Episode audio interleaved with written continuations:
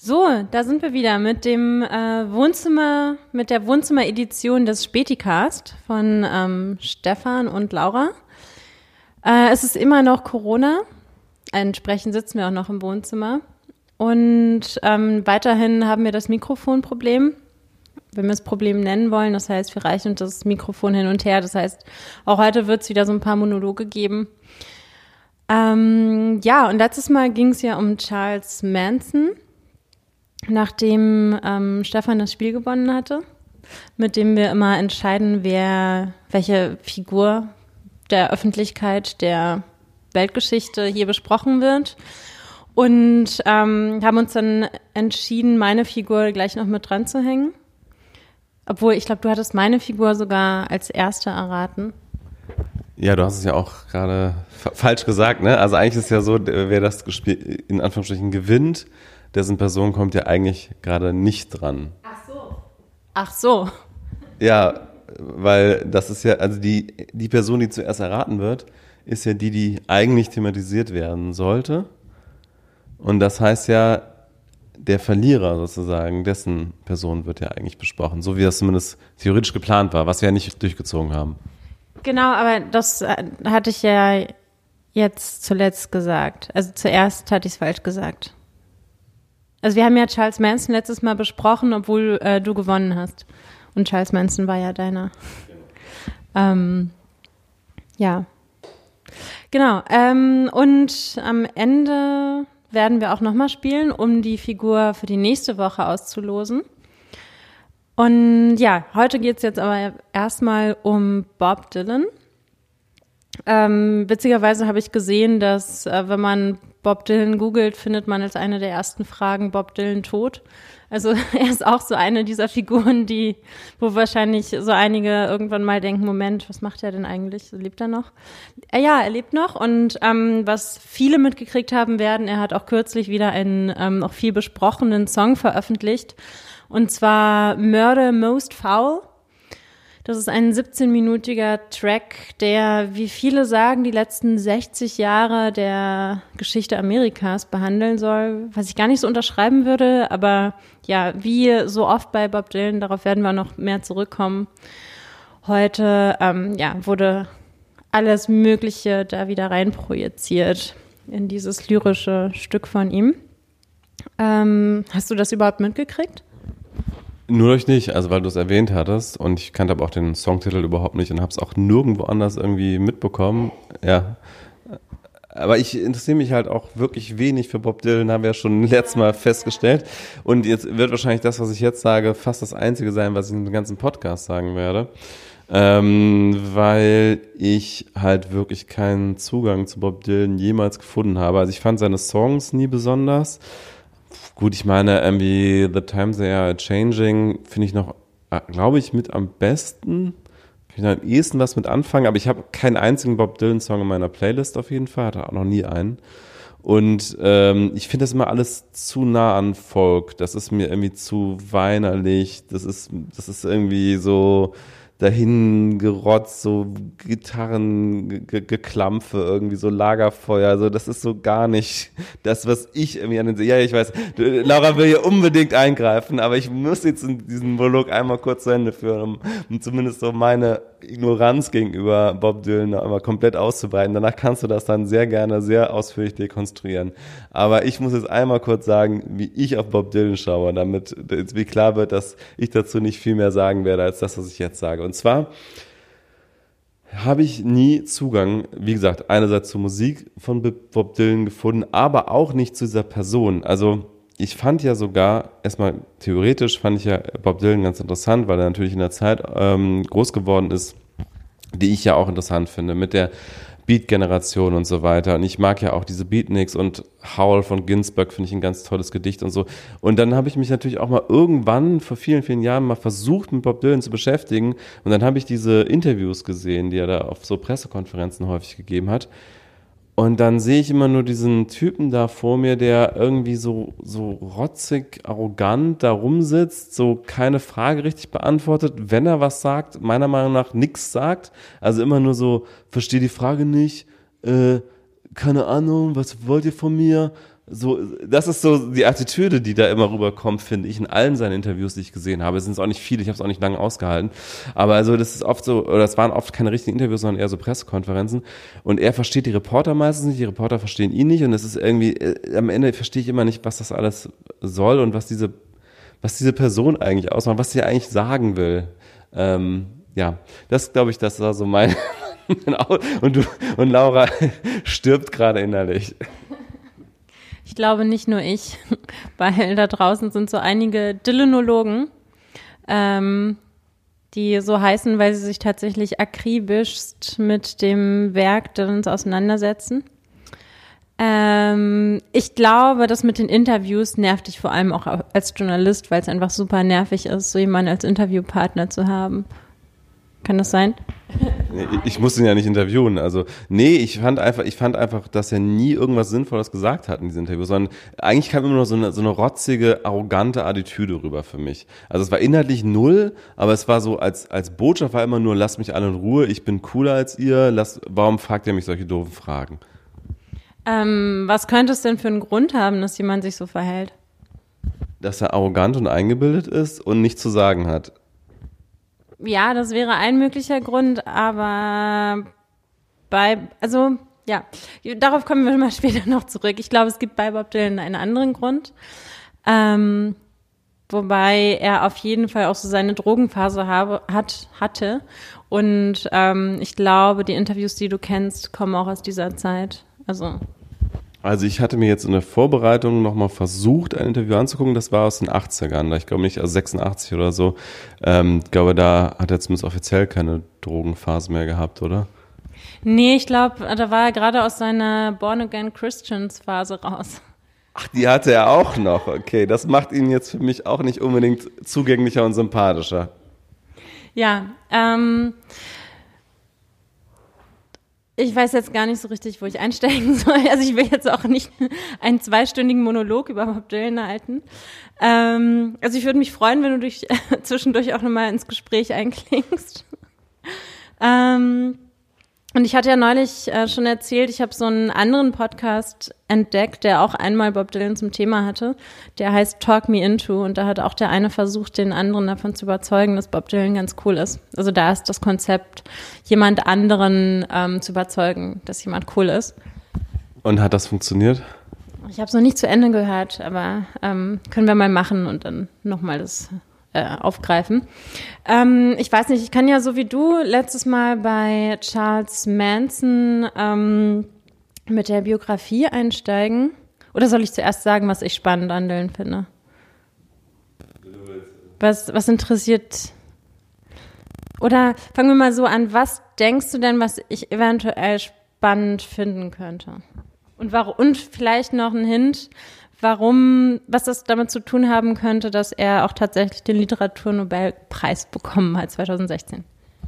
Ja, wahrscheinlich äh, fasziniert dich diese, diese Fusion aus irgendwie Poetik, Politik und Musik. Das sind ja irgendwie zwei, also drei Dinge, die dich interessieren und wahrscheinlich ist es genau diese, diese Symbiose, die Bob Dylan da geschaffen hat. Also einerseits, also politische Motive mit poetischen, künstlerischen, musikalischen zu verbinden, oder? Mm, ja, das, ich finde, das trifft schon ganz gut. Äh, allerdings, also vor allem das Poetische. Und ich würde es aber auch nicht nur politisch, sondern vielleicht auch eher so äh, kollektivhistorisch nennen. Also was ihn vielleicht auch so äh, unter vielen anderen ähm, in der Zeit vielleicht auch nicht berühmt gewordenen Künstlern heraushebt, ist wirklich ein ähm, sehr präziser Sinn für den Zeitgeist. Und dann auch noch das Talent, das ähm, so eindrücklich in Texte zu packen, dass es halt auch über mehrere Jahrzehnte hinweg immer wieder gelungen ist, so den Zeitgeist einzufangen. Dann frage ich mich aber, warum jeder einzelne Bob Dylan-Song äh, klingt wie ein Volkssong aus den 50ern. Und jetzt rast es wahrscheinlich aus. Nee, ich sag dir einfach, dass es nicht stimmt und dass du das Werk nicht kennst. also, ich weiß nicht, ähm, was ich auch gerade angespielt habe, Hurricane zum Beispiel vom Album Desire. Ähm, das ist ein total kraftvoller Song, der, in, in dem es um einen zu Unrecht verurteilten ähm, äh, schwarzen Boxer geht, äh, der auch dann nach Jahrzehnten tatsächlich freigelassen wurde. Und Bob Dylan hat schon ziemlich früh das thematisiert. Und ich krieg jedes Mal eine wahnsinnige Gänsehaut bei dem Lied. Und es hat nichts von weinerlich, es hat nichts von Folk, das ist einfach total eindringlich. Und da geht es um einen Fall von Gerechtigkeit. Und das hat er auch öfter mal gemacht. Deshalb wurde er ja tatsächlich auch so vereinnahmt vom Folk-Movement, so als Stimme einer Generation. Aber das war nur ganz am Anfang. Also, ähm, um einen Teil der Biografie vorwegzunehmen, er ist Anfang der 60er halt äh, schon nach einem Jahr ähm, vom College, also ähm, Outdropper sozusagen, hat sich äh, mehreren fahrenden Sängern sozusagen dieser Zeit äh, angeschlossen, hat auch zuerst äh, viel nachgespielt, also was, was ja auch damals so diese Tradition war, halt ähm, so Blues äh, Momente oder so Blues-Songs aufzunehmen und die selbst zu interpretieren, weiterzuschreiben. Und irgendwann hat er halt eigene Songs geschrieben und ist dann einfach so reingerutscht in diese Folkwelle. Ähm, hat sich da aber auch ziemlich schnell wieder von distanziert und meinte auch, er möchte nicht mehr so vereinnahmt werden. Von, von witzigerweise hat er fast genau dasselbe gesagt, was du jetzt über ihn sagst. Eben von diesen weinerlichen, super moralistischen ähm, Kids, die da irgendwie sich auch schon auf so ein moralisches Ross gesetzt haben. Und ähm, wurde dann auch ziemlich kritisiert dafür, dass er irgendwann elektrische Gitarren mit eingebaut hat in seine, also in sein Schaffen. Ähm, es gab da vor allem auch ein Konzert, wo er angeblich auch ausgebuht wurde dafür, dass er plötzlich mit elektrischen äh, Gitarren kam. Das ist nicht belegt, aber auf jeden Fall wurde, wurde er da wirklich ähm, arg also ich glaube, das war so sowas, was damals als Shitstorm gegolten hätte. Also irgendwie hackte die Presse da auf ihn ein und er dachte so, what the fuck, warum kann ich nicht als ähm, Musiker einfach irgendwie mich weiterentwickeln. Warum muss ich jetzt immer die Stimme der Folk-Generation bleiben? Und wenn man ähm, jetzt eben hört, was bei dir hängen geblieben ist, dann merkt man ja auch, dass ihm das immer noch anhängt. Aber ähm, wie ich es auch gerade schon angedeutet habe, irgendwie dann auch diese komische Sache mit den Born Again Christians. Übrigens, die drei Alben, die er in dieser Zeit gemacht hat, habe ich mir auch nie so richtig angehört, weil ich das auch so ein bisschen bedenklich fand. Aber ich hab's oder ich deute es für mich halt als den Versuch, Wahrheit zu finden. Also vielleicht schreibe ich ihm das auch zu, so als Projektionsfläche. Ähm, weshalb das Wort Projektionsfläche auch so am besten zu einem eventuellen Psychogramm passen würde, ähm, würde ich nachher auch nochmal drauf eingehen. Aber ähm, so mein intuitiver Eindruck von Bob Dylan ist, das war jemand, der ganz viele Fragen an das Leben hatte und ähm, sich mit seiner Musik auch daran abgearbeitet hat und das auch bis heute noch macht. Und das glücklicherweise mit einem enormen lyrischen Talent. Also ich weiß nicht, heute würde er vielleicht Rapper werden. Also damals ist er, hat er halt als äh, Folksänger angefangen, weil das irgendwie da unter den Kids gerade verbreitet war und heute würde er vielleicht Gangster-Rap machen, keine Ahnung. Und ähm, ja, deshalb würde ich sagen, das Label ist auf jeden Fall schon mal falsch. Ja, also ich, ich hatte jetzt, ähm, also ich, einfach das, was ich von ihm so gehört habe, also ich, für mich klingt das einfach so nach voll, keine Ahnung, ich habe auch wirklich keine Ahnung äh, von dem Thema, aber das, ähm, ich habe nicht wirklich mitbekommen, okay, jetzt muss ich wieder dazu sagen, ich kenne ja auch die ganzen neue Musik von ihm gar nicht, aber alles, was ich bis von ihm gehört habe, da sehe ich überhaupt keine musikalische oder höre keine musikalische Entwicklung. Also natürlich ähm, habe ich auch wirklich wenig gehört und das allermeiste kenne ich auch gar nicht. Aber die paar Songs, die ich kenne, ich weiß auch gar nicht, aus welchen Jahren die sind, äh, die klingen für mich alle sehr ähnlich. Ähm, zähl die doch mal kurz auf. Ja, also The Times They Are Changing, was ich ja wie gesagt noch, noch eigentlich den besten Song äh, finde, den ich kenne, Like a Rolling Stone, was ja auch ähm, Vorbild, glaube ich, war für den Namen der Rolling Stones. Und ähm, der, das Lied, das Name jetzt wieder nicht einfällt, mit How Many uh, Roads Must a Man. Aber das klingt doch wirklich. Äh, Blonde. Die drei Songs klingen doch schon mal alle sehr, sehr ähnlich, oder? Und die sind alle aus den 60ern. Also du, du kennst nichts Neueres sozusagen. Ja, das kann gut sein, ja. Aber ähm, jetzt natürlich blöd, dass, dass wir uns hier nicht so richtig live was anhören können. Aus äh, einerseits soundtechnischen Gründen, weil ähm, das einfach nicht so gut klingen würde auf der Aufnahme, aber auch, weil wir natürlich dann so ein ähm, GEMA-Dilemma laufen würden. Ähm, und ich habe mich natürlich auch sehr schlecht vorbereitet. Wir könnten natürlich äh, vielleicht nachher nach einer, vielleicht kurz unterbrechen, um das äh, Setup zu machen, aber wir könnten die immer kurz anspielen. Also vielleicht den Song durchspielen, die letzten Töne und dann mal gucken, was, also aufnehmen, was du dazu sagst. Nenn doch mal den Song von Bob Dylan, der am wenigsten so klingt wie die drei Songs, die ich gerade genannt habe, aus deiner Sicht. Ähm, also ich finde der neue, also ich glaube, den neuen wirst du auch nicht, ich weiß nicht, ob du den so gut finden würdest. Den würde ich nicht nehmen, also vielleicht noch nicht googeln, aber ähm, dazu sei schon gesagt, das hat nichts mit Folk zu tun, das ist eher so vertonte Lyrik, aber eben auch super Lyrik. Ähm, ich finde, also das, den, den Song, den ich gerade schon genannt habe, den finde ich halt wegen seiner Eindringlichkeit nicht so bluesig, folkig eigentlich. Also wir können ja, wir können ja mal reinhören. Ja. Ähm, Hurricane. Wie viele Sekunden haben wir GEMA frei? Um, ähm, das müsste ich jetzt rausfinden. Um.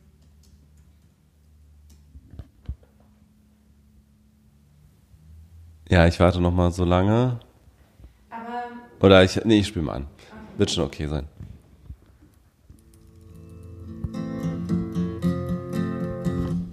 Klampfe.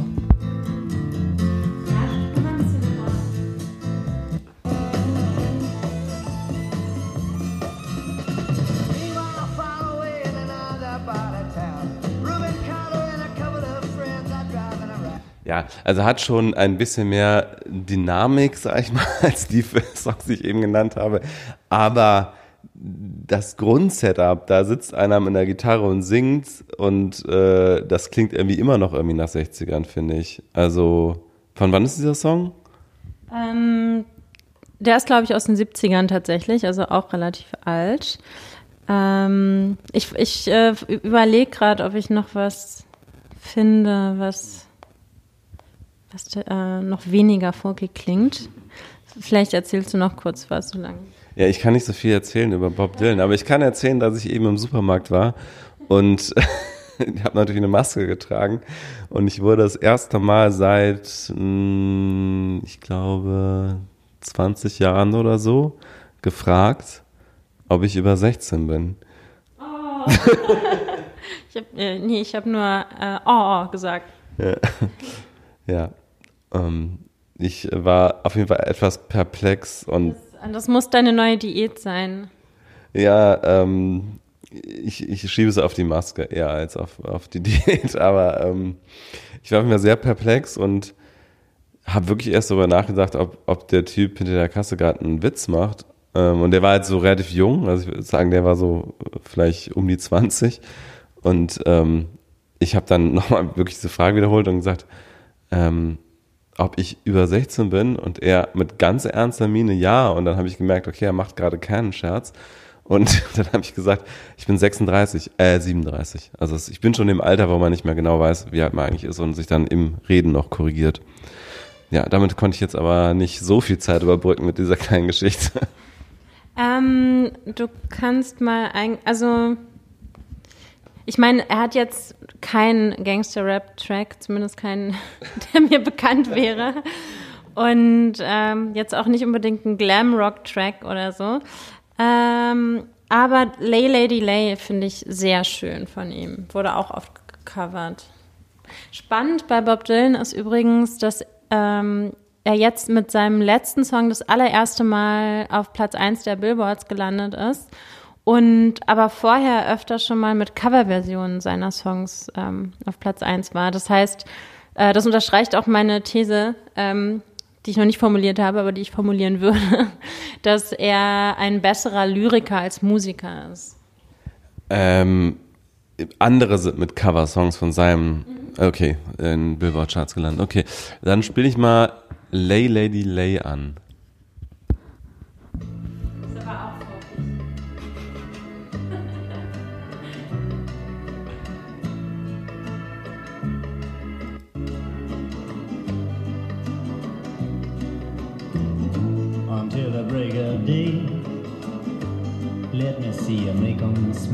Ja, also es klingt jetzt nicht so anders als alles andere von ihm, würde ich sagen.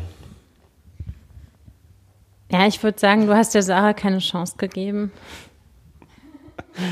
Ja, ich wollte sagen, du warst auch nicht überzeugend genug. Also, wenn es ist ja okay. Es ist ja okay, wenn ein, äh, wenn ein Musiker seinem Stil treu bleibt. Ne? Das ist ja, ging es ja nicht unbedingt was einzuwenden. Aber, aber weil du so gesagt hast, dass, dass er, dass er so, so zeitgeistig war immer und so, das sehe ich halt überhaupt nicht. Also, ich finde, er war nur in den 60ern zeitgeistig und danach nie wieder. Äh, nee, das kannst du nur sagen, wenn du die Texte nicht kennst. Also er war zeitgeistig in der lyrischen Reflexion seiner Zeit.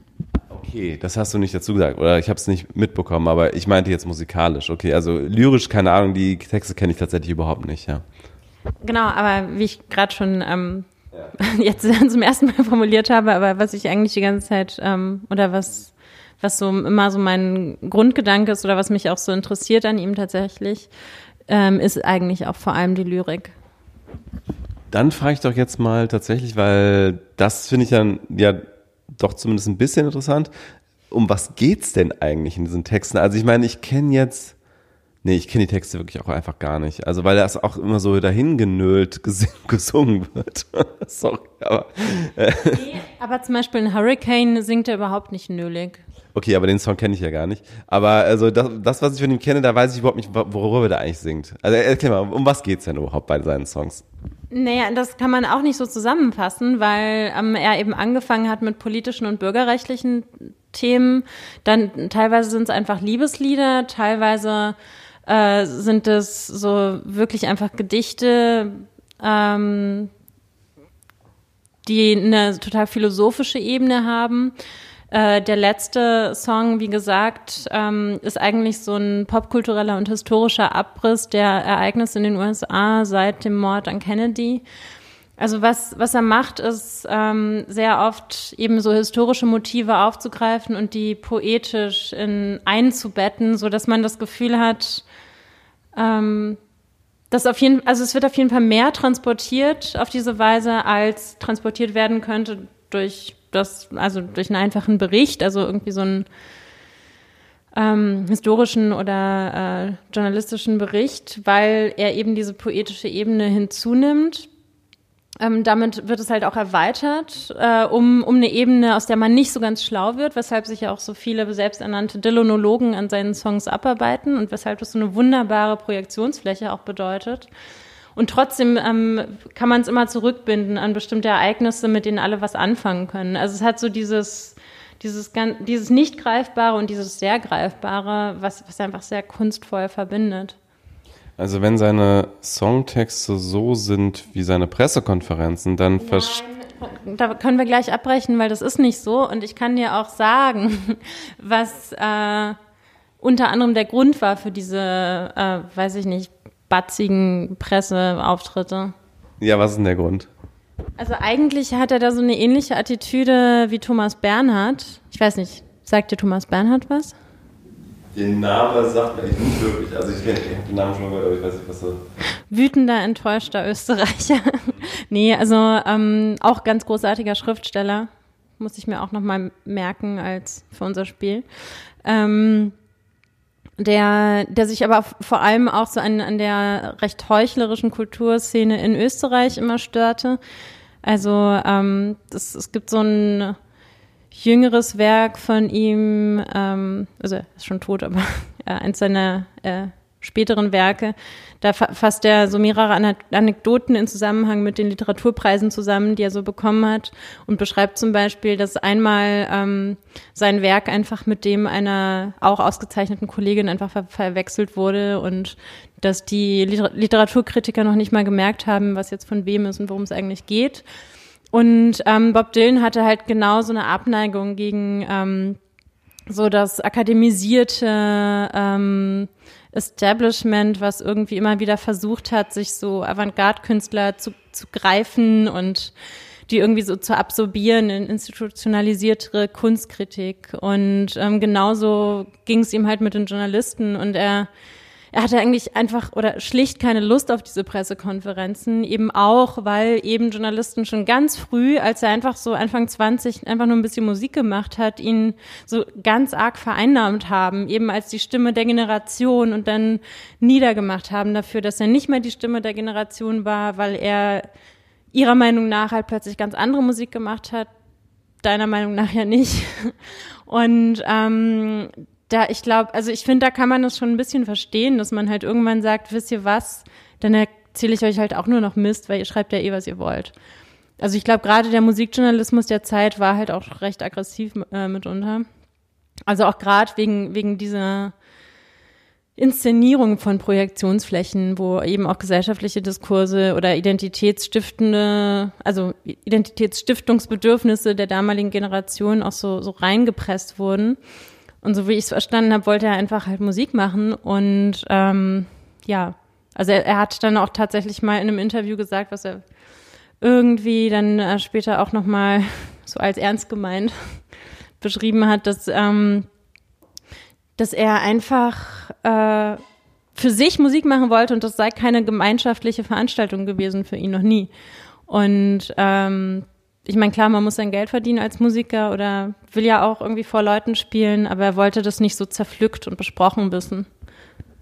Ja, das ist halt so eine generelle Tendenz von ganz vielen Künstlern, die sich so für was ganz Unantastbares äh, halten und äh, am liebsten irgendwie ähm, schon den ganzen Ruhm mitnehmen wollen, aber dann gleichzeitig eben nicht besprochen werden wollen von irgendwelchen profanen Kritikern und so. Also ich finde, wenn er für sich Musik machen wollte und kein Mensch soll darüber diskutieren und darüber schreiben, dann soll er halt für sich zu Musik machen, aber er ist halt in die Öffentlichkeit gegangen, er hat Konzerte gegeben, er ist berühmt geworden, er hat äh, Platten pressen lassen.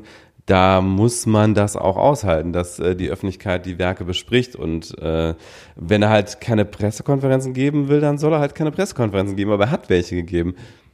Dazu wurdest du aber damals gezwungen, wenn du einen Plattenvertrag unterschrieben hast. Okay, da kenne ich mich jetzt im Musikbusiness nicht genug aus. Ähm, aber wir, wir können ja jetzt mal uns wirklich mit der Lyrik beschäftigen. Also machen wir doch mal wie, wie in so einer Deutscharbeit. Äh, nenn doch mal einen Song, dessen Lyrik du besonders eindrucksvoll findest und dann lass uns mal in diesen Song schauen, was da eigentlich genau gesungen wird, weil ich habe es tatsächlich mir noch nie richtig angeschaut. Ähm, ich glaube, gefallen wird dir tatsächlich Hurricane, weil das ähm, eigentlich wirklich die Erzählung dieses äh, Falles von Ungerechtigkeit ist, aber das hat nicht diese sehr poetische Ebene. Sehr poetisch finde ich äh, Gates of Eden oder Love Minus Zero No Limits. Okay, ich beginne jetzt mal mit Gates of Eden. Um, of war and peace the truth just twist, its careful gull it glides. Up on four-legged Forest Clouds, The Cowboy Angel Rides. Ähm, das ist ja wirklich eher ein, ein Gedicht ne, als ähm, ein Song. Ähm, und wie du schon gesagt hast, also sehr offen für Interpretation. Also da könnte man sich jetzt wahrscheinlich wirklich hinsetzen wie in so einer Deutscharbeit und sich überlegen, was will uns der Künstler damit sagen. Ähm, aber vielleicht hast du dich ja tatsächlich mit dem Song auch schon mal inhaltlich äh, länger auseinandergesetzt und kennst vielleicht auch so die üblichen Interpretationen und auch hast vielleicht sogar eine eigene. Ich habe auf jeden Fall eine eigene. Und wie lautet die? Willst du es dir vielleicht erstmal ganz durchlesen? Ja, da müsstest du in der Zeit entweder irgendwas sagen oder wir machen jetzt eine Pause, weil das ist ja schon ein längerer Text, ne? Oder soll ich es ganz vorlesen jetzt? Naja, um das so richtig äh, wirkungsvoll vorzutragen, müsste man es wahrscheinlich äh, fairerweise ein paar Mal lesen. Also, ähm, äh, Nee, das kann Bob Dylan selber machen. ähm, aber ich kann ja mal sagen, was ich daran gut finde. Oder also, wie du ja in den ersten Zeilen schon gemerkt hast, ist es sehr expressiv, also sehr starke Bilder. Und ich finde, das ist halt in Popmusik eher selten. Also Popmusik ist, hat ja oft sehr klare Bilder und ähm, die sich auch wiederholen und dann irgendein Refrain und dann äh, Ende. Und ähm, also das finde ich halt schon besonders, so, so expressive Gedichte so aufzubereiten, dass, dass sie halt auch wirklich ähm, massenhaft rezipiert werden. Ähm, und ja, ich, ich finde die Texte wunderschön und ich, ich muss, also das auch vielleicht dazu gesagt, ich finde, das finde ich sowieso so lustig irgendwie bei, bei Bob Dylan, dass einfach nicht aufgehört wird zu versuchen, ähm, klar zu machen, was damit gemeint ist, weil sonst, also man, das ist ja irgendwie eine, die Binsenweisheit, wenn man anfängt, sich mit Lyrik zu beschäftigen, dass es Lyrik gibt, um ähm, in sich eine, eine Stimmung oder einen Raum zu erschaffen, der sich eben gerade daraus, dadurch auszeichnet, dass nicht ganz klar ist oder ganz klar zu sagen ist, was das genau bedeutet. Das ist halt so ein metaphorischer Raum. Und das äh, macht ja auch gerade die Schönheit ähm, und die Einzigartigkeit von lyrischer Kunst aus. Und dass das aber, dass es immer wieder Leute gibt, die dann doch äh, sich, äh, sich da irgendwie betteln ähm, darum, wer die Wahrheit hat, wer die Interpretation hat. Und ähm, ich glaube, das hat ihn auch genervt. So irgendwie, ja, ich, ich bin Lyriker und da gibt es irgendwie Leute, die, die, die meinen, irgendwie anderen erzählen zu müssen, was ich eigentlich meine. Und ähm, der Song, das ist ziemlich meta, finde ich, sagt eigentlich genau das. Also ähm, hat so diese ähm, poetische Botschaft hin, äh, in sich. Ähm, ich kann ja mal die letzten beiden Zeilen, wo ich oder sind das die letzten beiden Zeilen? Es gibt auf jeden Fall zwei Strophen in dem Lied, die das sehr gut ausdrücken für mich. Ich muss die nur mal finden. Ähm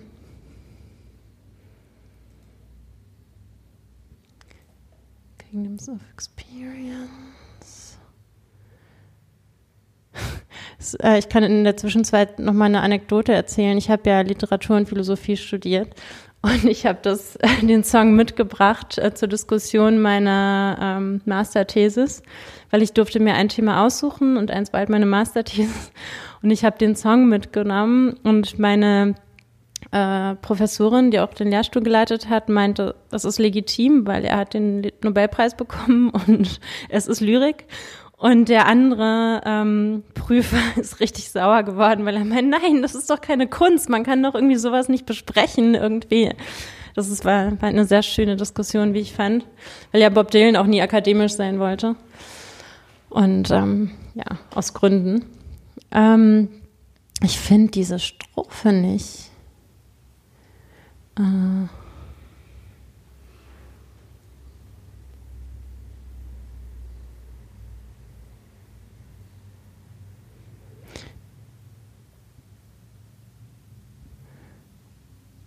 Fehlt die vielleicht?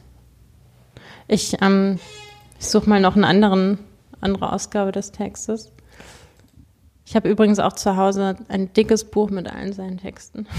Ich habe ja auch meine Bachelorarbeit über einen Film geschrieben, in dem es um Bob Dylan geht. Deshalb weiß ich da übrigens auch so viel drüber.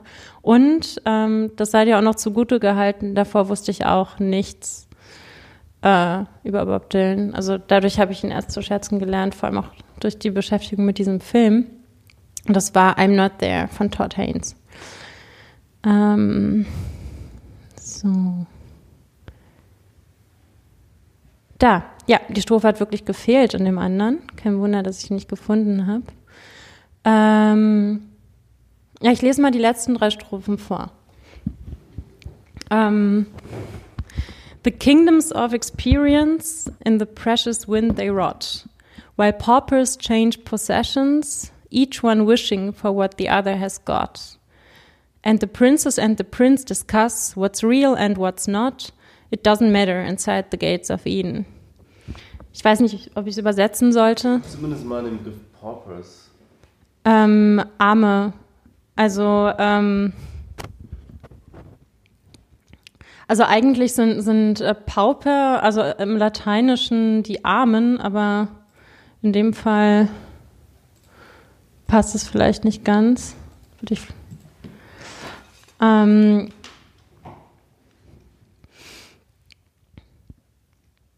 aber letztlich ähm, so arme Gestalten, die ihr Besitz, ihre Besitztümer austauschen und jeder wünscht sich zu haben, was der andere hat.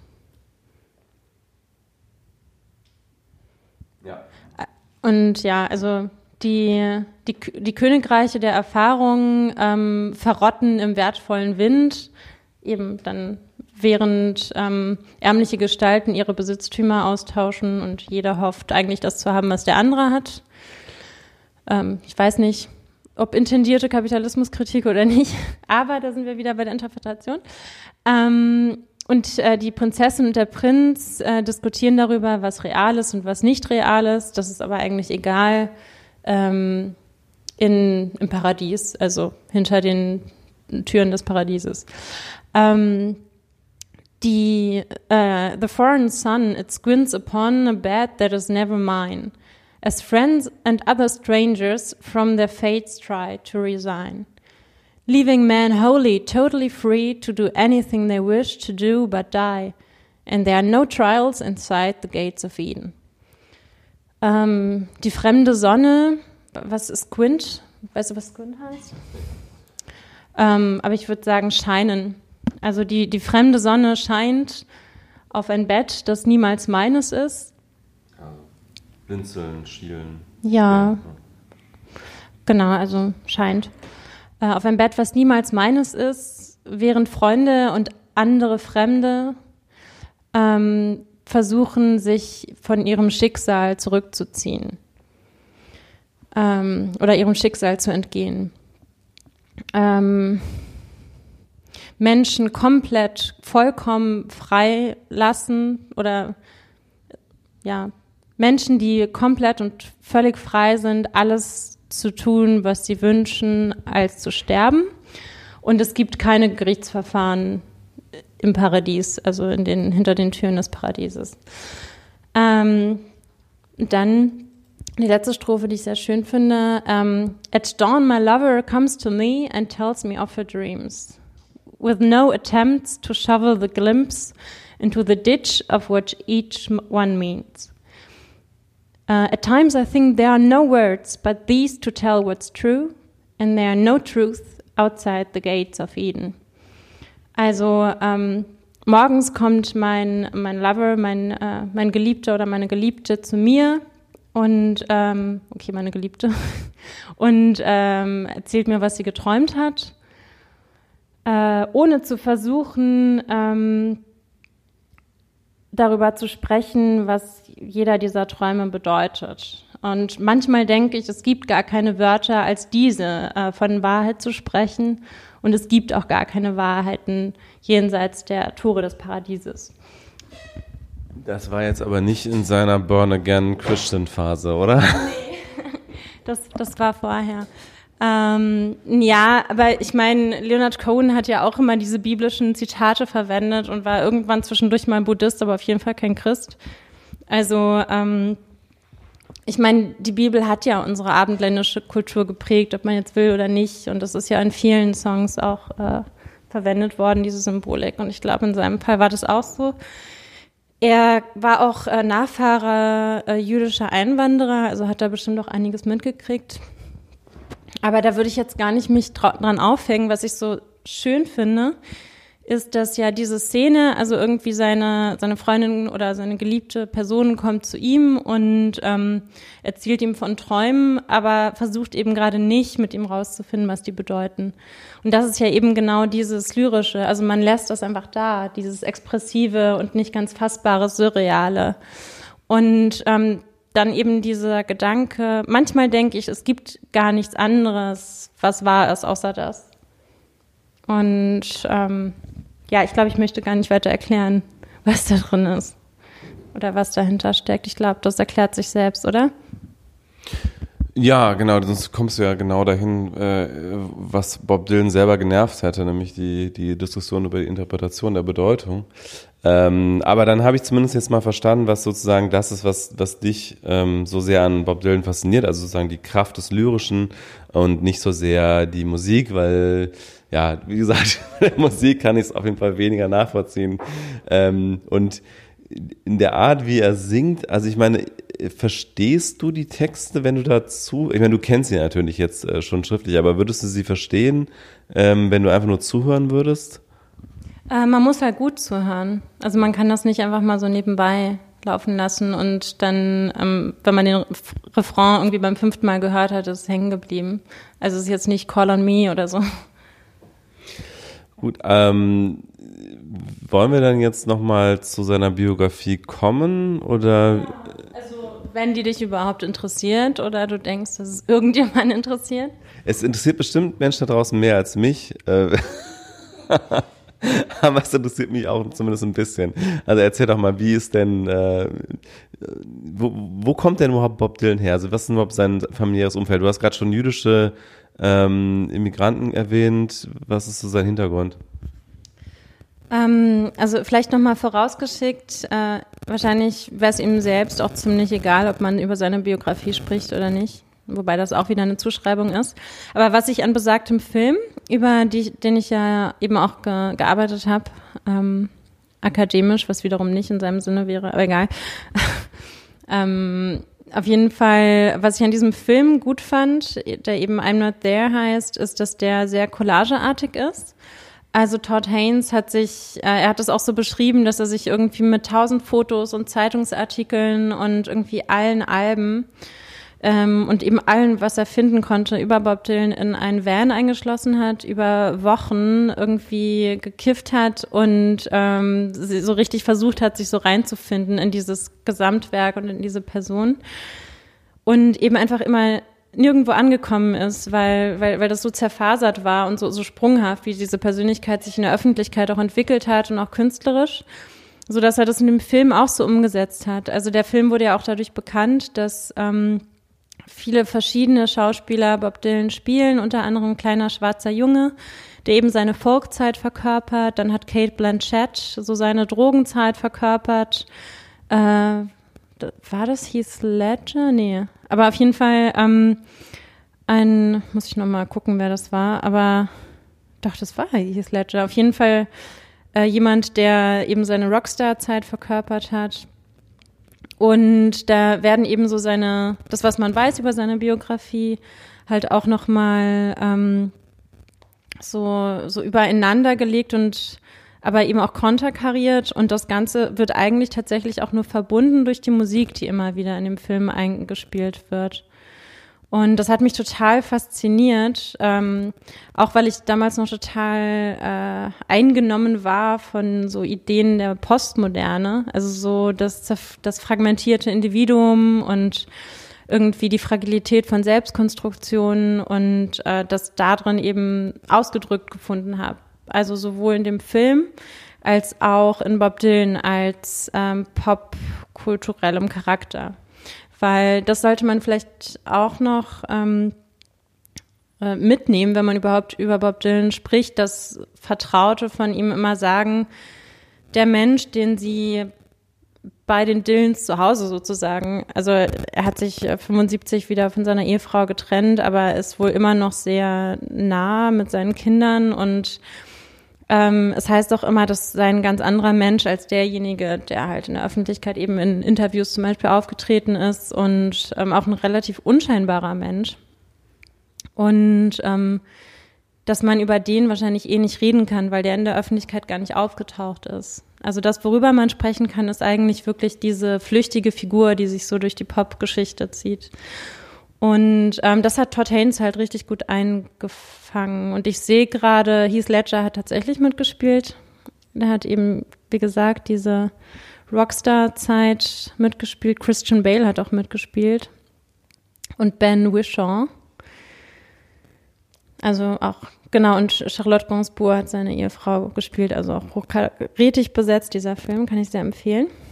Aber genau, also vielleicht eben nochmal vorausgeschickt, so richtig kann man eh nicht über Bob Dylans Biografie sprechen und auch das, was wir mit Charles Manson so amateurhaft versucht haben, irgendwie ein Psychogramm zu zeichnen, hätte hier wahrscheinlich gar keinen Sinn, weil man auch noch weniger als ähm, in Bezug auf Charles Manson auf irgendwelche Aussagen bauen kann. Also ich, ich glaube, es gibt keinen Psychiater, der sich mal so, der Bob Dylan behandelt hätte und sich über ihn geäußert hätte. Das hat er irgendwie schon ganz gut geschafft, so sein wirkliches Privates sehr geheim zu halten. Und das ist ja auch was, was ähm, Persönlichkeiten der Öffentlichkeit ähm, aktuell auch öfter mal machen, um ihre Privatsphäre zu schützen, sich so eine andere Persona oder mehrere aufzubauen. Ähm, naja, aber auf jeden Fall, ähm, um zumindest ein paar Eckdaten, die einigermaßen belegt sind, zu geben. Ähm, er wurde 1911, nein, das war sein Vater, ähm, und natürlich 1941 geboren, am 24. Mai in äh, Minnesota, in einem äh, Ort namens Duluth. Und ähm, genau seine Eltern, also der Vater, der 1911 geboren wurde und 68 verstarb, ähm, Abe Zimmerman und äh, seine Fra äh, dessen Frau äh, Betty Stone waren eben beide jüdische Einwanderer. Die einen ähm, ukrainischer Abstammung, äh, die anderen, ähm,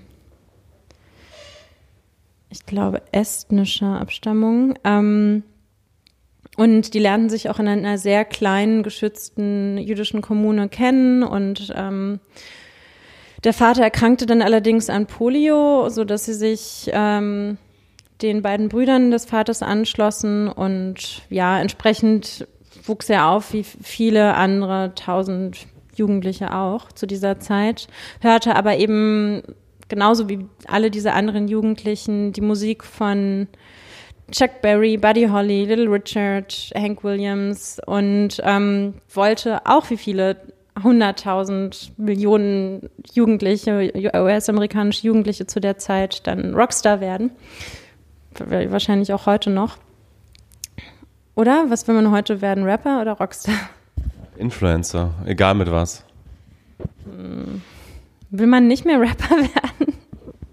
Also man will berühmt werden, glaube ich, soweit ich das von meinem Freund mitbekomme, der an einer Kreuzberger Grundschule ist und der immer erzählt, dass die alle YouTuber werden wollen. Also die wollen alle berühmt werden, egal mit was, ob es jetzt Musik ist. Also manche rappen, manche machen irgendwie lustige Videos bei TikTok und wieder andere machen irgendwas anderes, aber alle wollen berühmt werden auf jeden Fall. Ähm, das hat sich, glaube ich, dann nicht geändert. Nur die Frage halt, wie. Äh, aber du hast eben schon ganz kurz erwähnt, ähm, Fischer ist ja eigentlich sein richtiger Nachname, ne? Äh, heißt ja, Bob Dylan ist ja sein Künstlername. Zimmerman. Ach, Zimmerman, Zimmerman, okay, ja. Ähm, es gibt ja auch diesen Song von John Lennon, äh, God is a Concept.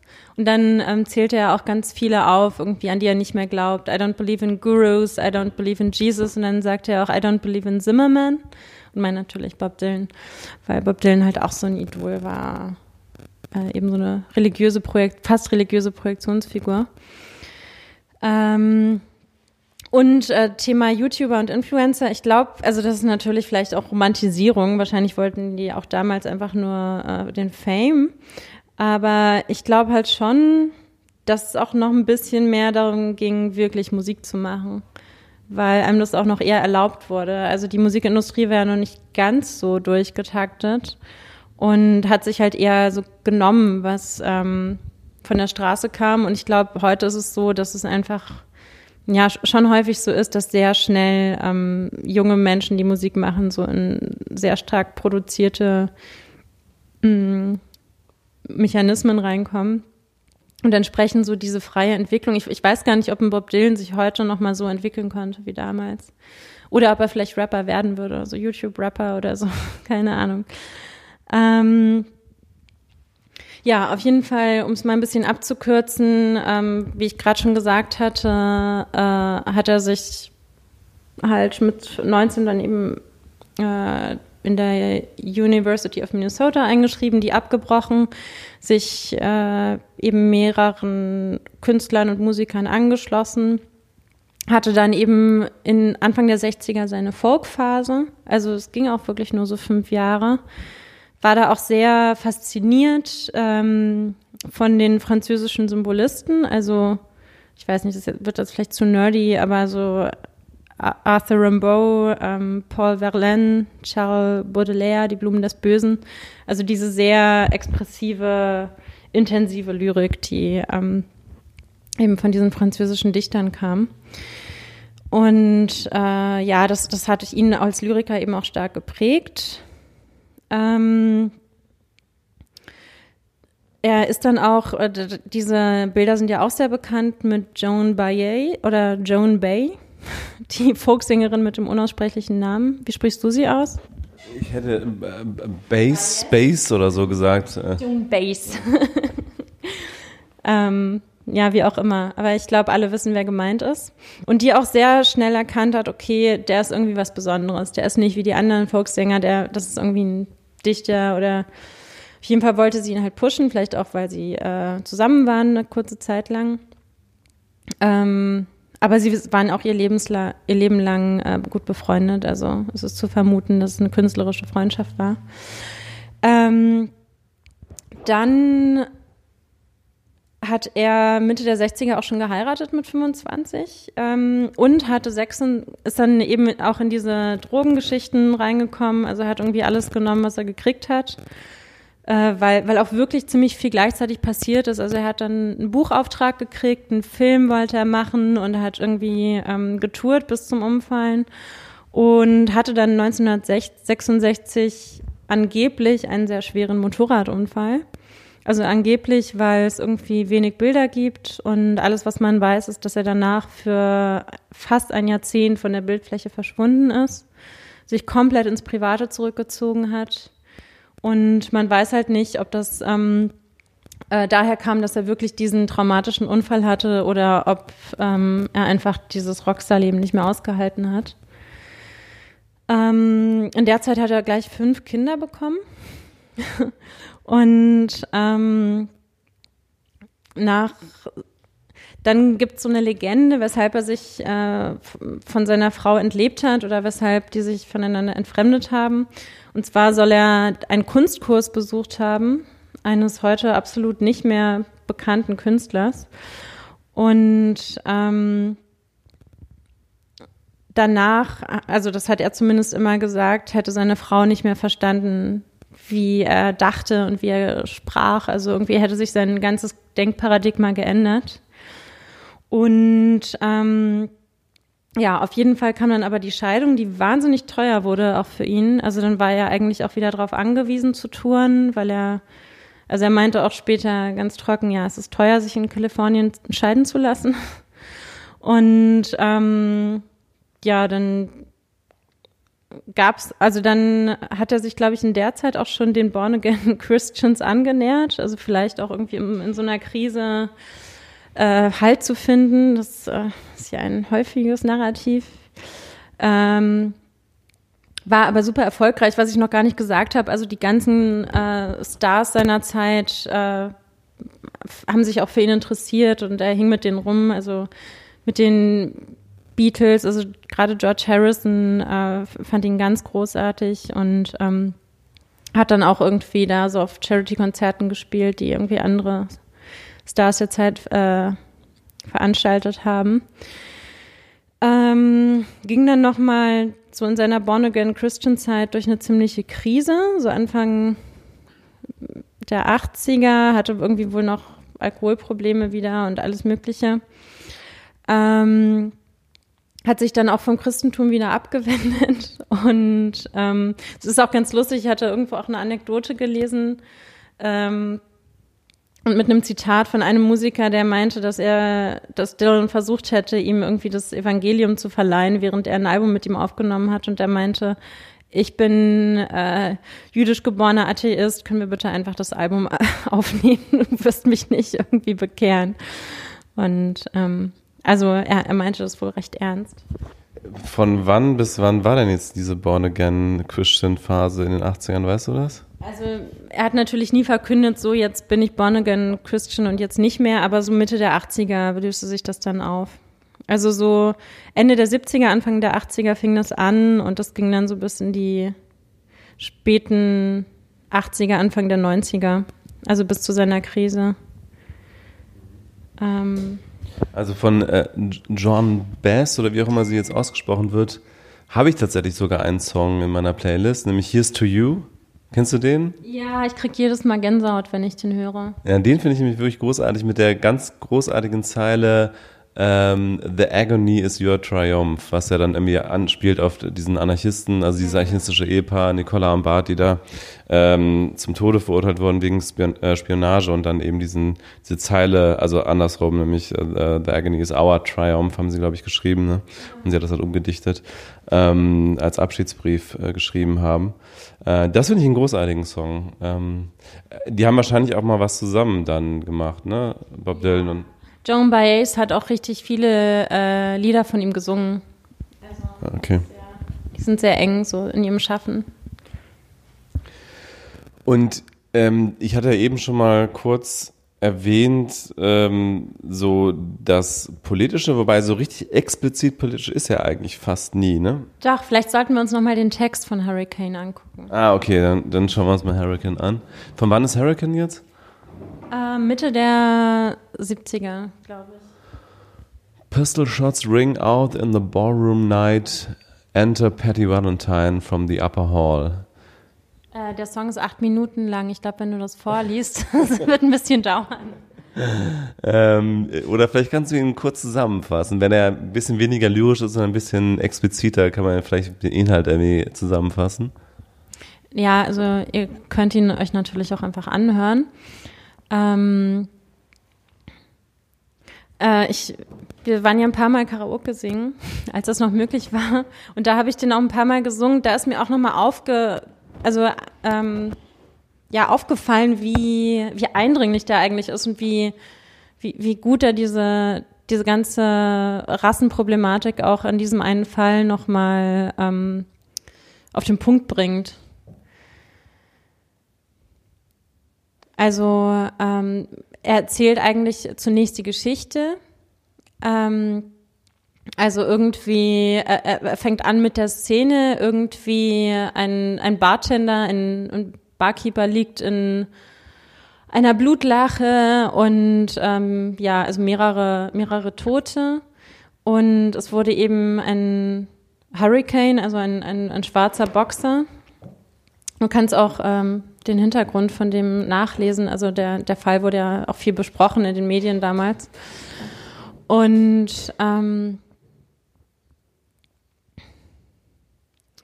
ja, er wurde halt fälschlich für diese Morde verurteilt. Und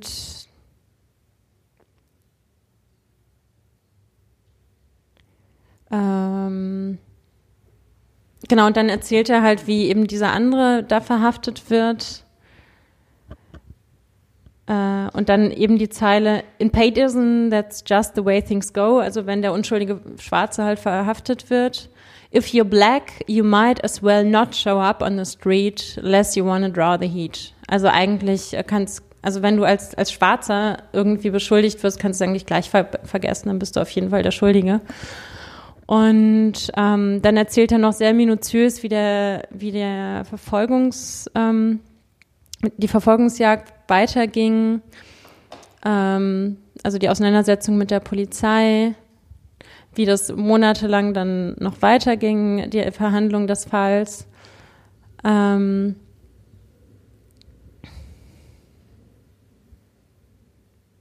und er charakterisiert auch diesen, diesen Hurricane, ähm, Ruben Carter, also er hieß halt Ruben Hurricane Carter.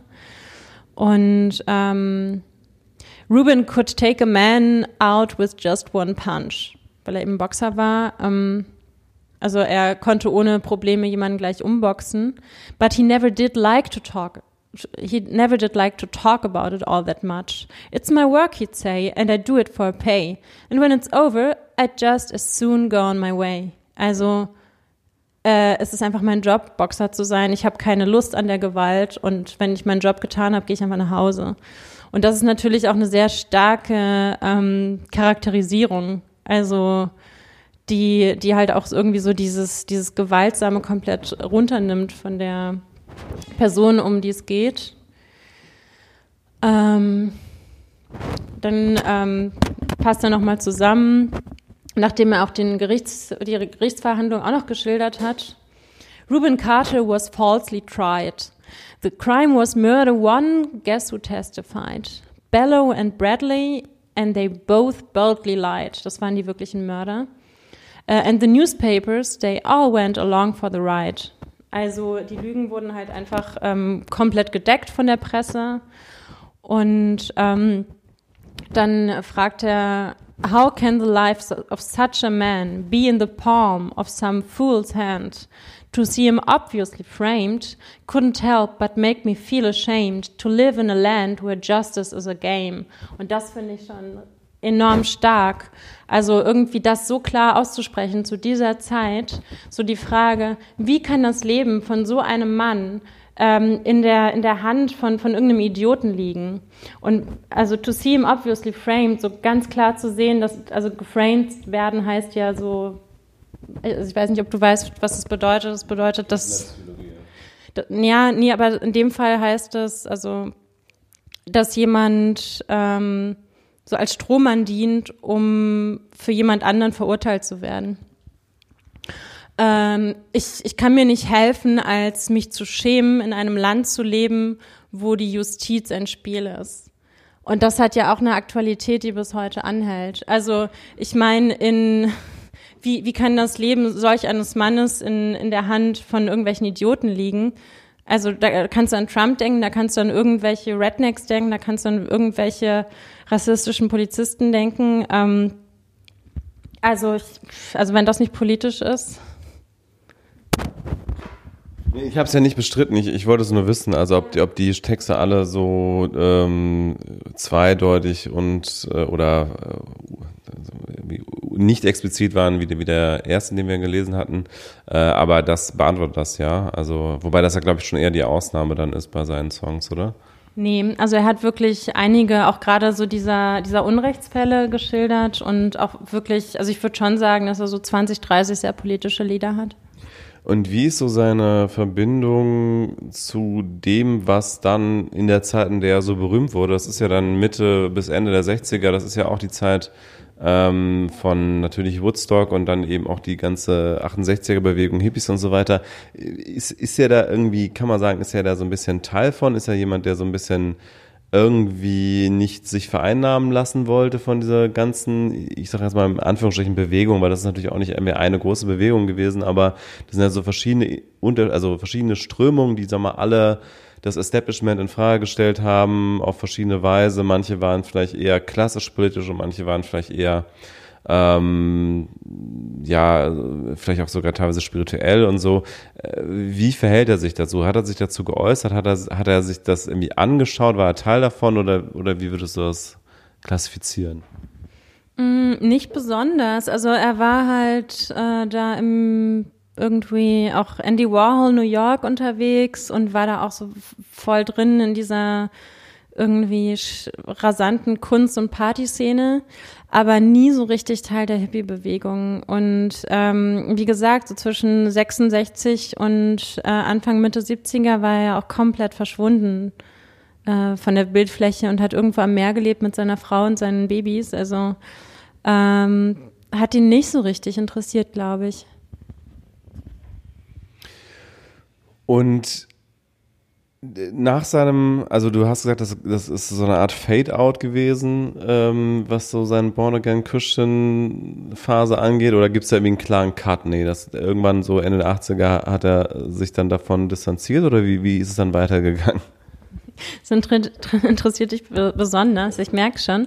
Ähm, mit dieser Phase habe ich mich nicht so richtig befasst, vielleicht auch, weil, weil ich das nicht so richtig wissen wollte. Ähm, Fände ich aber auch interessant. Äh, Würde ich vielleicht auch nochmal nachlesen und vielleicht nochmal nachlegen, nächstes Mal kurz. Ähm, aber wie gesagt, also vieles ist sowieso ein bisschen dünn was ähm, sein tatsächliches Leben angeht, weil er da eben auch oft bewusst Misinformation gestreut hat, um eben seine Persona äh, nicht so greifbar zu gestalten. Und ähm, vielleicht nochmal zurück zu den Hippies. Äh, das waren ja auch gerade die, die ihn irgendwie so als Stimme der Folk Generation äh, so vereinnahmt haben. Also ich glaube auch, das spricht dafür, dass, dass er darauf nicht so eine Lust hatte. Und ähm, was mir noch eingefallen ist, wofür er sehr viel, wie man heute sagen würde, Hate bekommen hat, war, ähm, dass er dann auch irgendwann mal in einem Victoria's Secret Werbespot aufgetaucht ist und halt so wirklich Sachen gemacht hat. Das kann ich mich auch erinnern. Ähm, da meinte mein Vater dann auch, ja, ich fand ja Bob Dylan immer gut, aber ja so hier mit Victoria's Secret, das geht ja überhaupt nicht. Und es war halt eben, dass diese Generation das überhaupt nicht durchgehen ließ, also eben so ein Sellout. Und ich glaube, das hat er auch einfach gemacht, weil er sich erstens also dem nie wirklich zugerechnet hat und außerdem vor allem eine teure Scheidung bezahlen musste etc. Also ich glaube, oft gibt es wirklich so ganz banale Gründe für Dinge, die dann auch so ganz groß aufgebauscht werden. Aber ja, also es war noch nie leicht, überhaupt als Musiker durchzukommen. Und äh, ich glaube, so, so Aktionen, die die Öffentlichkeit dann auch so als Affront gegen ihre Projektion sieht, sind auch oft einfach so, so Notwendigkeiten, die mit denen Künstler halt umgehen müssen. Genauso wie, wie immer dieser Unmut des, des sich entziehenden Künstlers, also den, den du ja auch schon thematisiert hast, äh, was ja auch eine Notwendigkeit sein kann, um sich zu schützen, so vor der, dieser extremen Vereinnahmung. Ja, eine der ganz, ganz wenigen Dinge, die ich über Bob Dylan jetzt weiß, weil ich vorher mal eben den Wikipedia-Artikel quer gelesen habe, ist ja auch, dass er zur Entstehung seines Künstlernamens offenbar auch verschiedene Versionen in Umlauf gebracht hat. Ne? Ja. Kannst du das vielleicht nochmal eben erläutern? Äh, die, die verschiedenen Versionen? Ja, kennst du die? Also ich hatte, ich, ich, ich erinnere mich jetzt gar nicht mehr genauer, es, aber er hat irgendwie, glaube ich, drei verschiedene Versionen davon in Umlauf gebracht. Das weiß ich nicht genau, aber ich weiß, dass, ähm, dass er sich Dylan genannt hat wegen Dylan Thomas, dem Dichter. Ja, das ist eine Version, so wie ich das nachgelesen habe. Ah, okay. Ähm, nee, ich weiß halt, also ich habe mir halt viele Interviews von ihm durchgelesen und der hat die ganze Zeit nur Mist erzählt. Deshalb weiß ich nicht, welche drei Versionen du jetzt genau meinst. Aber vielleicht gibt es auch 80. Also. Ja, da stand auch irgendwie, eine Version war irgendwie, dass es äh, irgendein Protagonist in irgendeiner Fernsehserie gewesen sei, äh, der sich aber mit äh, I geschrieben hat und der sich dann abgrenzen wollte mit Y. Und dann hat er wohl auch mal irgendwie gesagt, dass ihm das einfach so eingefallen ist. Ja, ähm, also ich kann dazu nur sagen, das war nicht die einzige Sache, die er ähm, sehr widersprüchlich dargestellt hat. Und Jetzt hat er, wann hat er diesen neuen Song veröffentlicht? Ähm, und der erste Song, seit wie vielen Jahren ist das jetzt eigentlich? Glaube seit acht Jahren und das war Ende März. Ähm, ich muss mal den genauen Tag äh, googeln. Aber das war so fast exakt zu dem Zeitpunkt, als bei uns die Corona-Krise ankam. Ähm, und deshalb, das war auch schon wieder so lustig, wie sich da alle draufgestürzt haben. So, uh, der Prophet spricht wieder. Der visionäre Dylan hat irgendwie jetzt sofort so einen Song aus dem Ärmel geschüttelt, der so was Geschichtsträchtiges hat. Und wir erleben ja jetzt auch was Geschichtsträchtiges und irgendwie bedeutet das was. Und es ist so lustig, dass dieser Mechanismus immer noch funktioniert. Ähm, und äh, da fällt mir auch ein, dass Dylan irgendwann mal gesagt hat, was ich echt ganz, ganz gut fand. Ähm, so, if I wasn't Bob Dylan, I'd also think that I knew things that I don't know. Also, das, ähm, also da er halt eben auch so die, diese wunderschöne Lyrik schreibt und eben so, so, so unangreifbar sich gemacht hat, ähm, also es war ihm schon bewusst, dass er damit halt was kreiert hat, willentlich oder nicht, was geradezu danach schreit, ähm, entschlüsselt zu werden.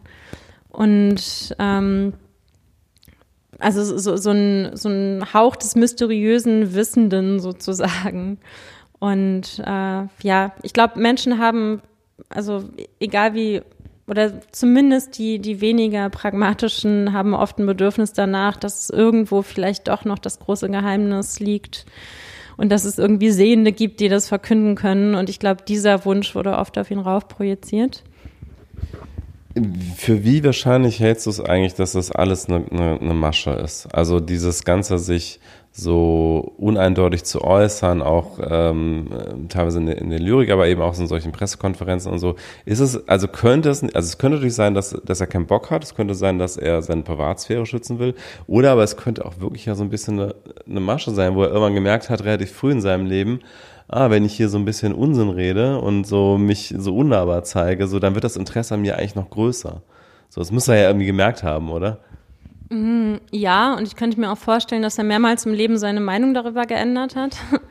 Aber ich glaube, es war zum Beispiel wesentlich weniger kalkuliert als bei David Bowie. Also ich glaube, David Bowie hat, hat ab irgendeinem Punkt wirklich gesagt, okay, ich mache das systematisch, ich spiele mit der Öffentlichkeit, weil der hat sich ja auch total versteckt, also seine Persona hinter so einer Kunstfigur oder mehreren. Aber ich glaube, so Bob Dylan war viel chaotischer und viel, viel haltloser selbst in seinem Leben, als dass er es überhaupt geschafft hätte, so eine kalkulierte Strategie durchzuhalten. Also auch so die Brüche, die er durchgemacht hat, so für Jahre aus der Öffentlichkeit zu verschwinden. Ähm, und irgendwie dann, weiß ich nicht, dass sich da so einer religiösen Vereinigung anzuschließen und dann dies und dann das, das, das sieht alles eher so nach jemandem aus, der, für mich jedenfalls, der versucht, sich irgendwie festzuhalten. Und ähm, so angesichts des enormen Wissens und auch der enormen poetischen Kraft, die er entwickelt hat, dass es auch schon irgendwo ein Intellektueller auf seine ganz eigene Weise war und ist. Also der sich auch wirklich auseinandergesetzt hat, eben mit den großen Lyrikern und auch Philosophen seiner Zeit. Und ähm, ja, also ich, ich würde sagen, es ist, es ist, oder ich halte Bob Dylan schon für einen richtigen Künstler, mehr als Geschäftsmann oder Pop, äh, Pop-Experten. Und äh, da ich jetzt wirklich ähm, in einer sehr, sehr oberflächlichen Recherche nicht so richtig Interviews gefunden habe, wo er mal irgendwie Klartext spricht, sage ich mal, gibt es solche Äußerungen von ihm? Also gibt es mal sowas wie ein Bob Dylan äußert sich zu George W. Bush oder zu Trump oder so? Nee, ja. nee auf gar keinen Fall. Ja. Also da, da, da äh, will er sich wahrscheinlich einfach nicht hineinwagen in so, in so explizite Äußerungen. Ich glaube, er, er, er sieht es auch nicht als seine Rolle an. Also er wollte ja nie the voice of anything sein. Er wollte halt Künstler sein. Und ähm, gleichzeitig hat er ja schon extrem klare Aussagen getroffen, so wie in dem Lied äh, ich, ich schäme mich in einem Land zu leben, wo äh, Gerechtigkeit ein Spiel ist. Also ist denn eigentlich bekannt, ob alle seine Songs von ihm selber geschrieben wurden oder hat er auch mit irgendwelchen Textern zusammengearbeitet? Mm, also soweit ich weiß, haben eher äh, Größen seiner Zeit, also Künstler seiner Zeit von ihm ihre Texte schreiben lassen als umgekehrt. Also es gibt offiziell keinen einzigen Bob Dylan-Song, den nicht er selber geschrieben hat? Das kann ich nicht sagen. Ähm, aber auf jeden Fall hat er, denke ich, mitgeschrieben bei allen und er, aber gerade mit Joan Baez hat er garantiert kollaboriert und äh, also er hatte immer wieder so enge Arbeitsverhältnisse, wo man bestimmt am Ende auch nicht mehr sagen kann, wer was geschrieben hat. Ähm, also gerade, es, es gibt ja auch mehrere Dokus, wo man auch sieht, wie eng er mit so einem ganzen Haufen Künstler zusammengelebt hat über mehrere Monate. Wo, woher weiß man da schon, was nochmal von wem kam? Und das ist ja auch, also wir hatten ja auch mal dieses B-Movie gesehen über das Berlin der 80er. Ich glaube, das war so im, im New York der, der 60er halt auch so eine einzigartige Zeit. Ähm, so, wo man so unter Künstlern so eine Freiheit auch gespürt hat oder wahrscheinlich auch einfach materiell die Freiheit hatte, ähm, so zusammen was zu entwickeln und wo es halt eben auch nicht darum ging, so das, den nächsten großen Plattendeal zu kriegen, sondern eben wirklich was entstehen zu lassen. Ich weiß gar nicht, was ich noch sagen soll oder fragen soll. Ähm naja, wir wollten ja noch über Murder Most Foul sprechen. Ach so, ja. Mm, ich hab, bin jetzt äh, gerade schon wieder in einem Text gelandet. Ich wollte ja eigentlich sagen, wann es genau rausgekommen ist. Ähm, ja, Ende März, wie ich schon gesagt hatte. Und ich weiß nicht, hattest du dir den Text angeguckt? Ähm, ja, also es ist halt so, dass er mit diesem, das ist übrigens auch ganz spannend, weil er ja in dem Text äh, die Ermordung Kennedys verhandelt. Äh, im, eben, also deshalb fängt es auch an mit uh, It was a dark day in Dallas, November 63. Ähm, und ja, es geht halt eben um diesen Mord. Und spannend ist, dass Dylan halt damals einen Preis gekriegt hat, kurz nach dem Mord, und meinte, ja, irgendwie sind wir ja alle Lee Oswald. Also irgendwie sind wir alle dieser Mörder. Und jetzt irgendwie halt, aber keine Ahnung, auf was für, was für Drogen er halt damals war. Ähm, jetzt äh, greift er halt den, diesen Mord nochmal in diesem 17-minütigen Song äh, auf und ähm, erzählt es auch so ein bisschen so, dass irgendwie da so The Age of the Atheist begonnen hätte. Also irgendwie ähm, so ab, ab von, von da an ging es bergab, sinngemäß. Emmy ist ja immer noch auf dem Christentrip, oder, oder was? Ja, also gläubig ist er, glaube ich, immer noch, aber halt nicht mehr so, so, weiß ich nicht, mit Gospelplatten und allem möglichen. Okay, weil äh, tatsächlich hat die Age of the Atheists in den USA nicht 63 begonnen. Das hat eigentlich erst jetzt so richtig begonnen. Also es gibt ja eine Tendenz der Säkularisierung in, in Europa schon sehr, sehr lange, schon seit den 50er Jahren, 60er Jahren. Und in den USA, das war die ganz große historische Ausnahme jetzt in den letzten Jahrzehnten, ähm, dass die USA nicht weniger religiös geworden sind als einziges großes westliches Land. Und das ist jetzt erst mit den Millennials äh, und den Generation Z so geworden. Also die Age of the Aces hat nicht 63 begonnen. Ganz lustig, ich habe einen freudscher Versprecher, ich wollte Antichrist sagen. ähm, also nur zur Info, ich bin, ich bin auch eigentlich agnostisch. Also ich lerne, für mich sind Atheisten nicht an, Antichristen. Aber ich wollte eigentlich sagen, the age of the Antichrist, nicht the age of the atheist. Ah, okay. ähm, ja, aber. Aber Moment, aber das heißt, er ist äh, gebürtig, war er ja, ist er jüdisch aufgewachsen und ist dann Born Again Christian geworden, ist dabei jetzt zumindest beim Christentum auch geblieben, ja? Ja. Also er, er hat wohl auch ähm, diesen Song Murder Most Foul mit den Worten irgendwie alles Gute und, und Gottes Segen irgendwie veröffentlicht. Also ich muss sagen, er ist mir jetzt nicht näher gekommen in dieser, in dieser gemeinsamen Sendung so richtig. Also ähm, und, und ich merke schon, du möchtest dir auch hier abbrechen. Nö, also ich, ich weiß einfach nicht, was ich dazu noch irgendwie großartig sagen soll. Ähm, ich meine. Aber also die, die Lyrik, da, da hast du irgendwie auch nicht an Respekt oder an, an, an Zugang gewonnen. Dazu muss ich einfach sagen, ich bin auch nicht der große Lyrik-Fan. Also ähm, wenn ich mal irgendwie in der Schule oder so mit Lyrik zu tun hatte, dann habe ich immer am ehesten noch was damit anfangen können, wenn es irgendwie politische Lyrik war, Brecht und so weiter. Aber sobald es jetzt zu offen wurde, was die Interpretation angeht, ähm, ich kann schon eine gewisse Schönheit in Worten sehen ähm, aber das ist nichts, mit dem ich mich so richtig erfüllen kann. Also da muss ich sagen, da bin ich dann irgendwie dann doch visueller, was Kunst angeht. Also ich kann schon eher ähm, mich so in gewisse Gemütszustände, zum Beispiel äh, äh, in gewisse Gemütszustände versetzen, wenn ich bestimmte Bilder mir anschaue oder so. Aber also da, da bin ich nicht so zugänglich auf dieser lyrischen Ebene. Vielleicht hast du dich ja auch genauso wie mit dem Werk Bob Dylans noch nicht ausreichend mit Lyrik auseinandergesetzt. Das kann natürlich sein, aber es wäre jetzt auch relativ spät in meinem Leben, wenn ich das jetzt noch entdecken würde für mich. Come on, manche werden in deinem Alter noch Lyriker. Ja, wer denn? Vielleicht du? Nee, also jetzt, jetzt hätte ich gerne ein historisches Beispiel äh, genannt bekommen. Also in meinem Alter sind schon Leute noch äh, Programmierer geworden, haben noch Computerspiele programmiert und sowas, aber äh, Lyriker habe ich noch nicht gehört. Oder auch so Autoren. Also es gibt manchmal so Leute, die haben erst ihren, ihren Durchbruch relativ spät im Leben, aber die haben dann trotzdem schon ihr Leben lang geschrieben in den meisten Fällen. Mm, ich kann dir zur nächsten Sendung mal ein paar Beispiele raussuchen. Also es gibt garantiert, also habe ich schon öfter Biografien von Autoren so gelesen. Aber wir können dich gerne erlösen, vor allem, weil ich jetzt auch so langsam Hunger habe. Und dann, weiß ich nicht, höre ich halt alleine Jellen. Also du willst damit sagen, dass äh, das Konzept ist gescheitert. Äh, welches, welches Konzept ist gescheitert? Talk me into. Ja, stimmt, aber das ist ja zum Glück nicht unser übergeordnetes Podcast. Ja, das stimmt. Also die Sendung an sich als Konzept ist natürlich nicht gescheitert, sondern es äh, war sehr unterhaltsam, ähm, wie du versucht hast, mir Bob Dylan näher zu bringen. Und ähm, jetzt müssen wir eigentlich noch das Spiel spielen. Ja, aber lass uns vielleicht erstmal Pause machen und äh, was essen und das dann ähm, nahtlos anschließen. Okay, können wir gerne machen. Ich muss mich auch noch final für meine Person fürs nächste Mal entscheiden. Ich habe mich auch tatsächlich gar nicht entschieden. Also von daher gerne essen und dann melden wir uns zurück zu unserem kleinen Ratespiel zum Ende.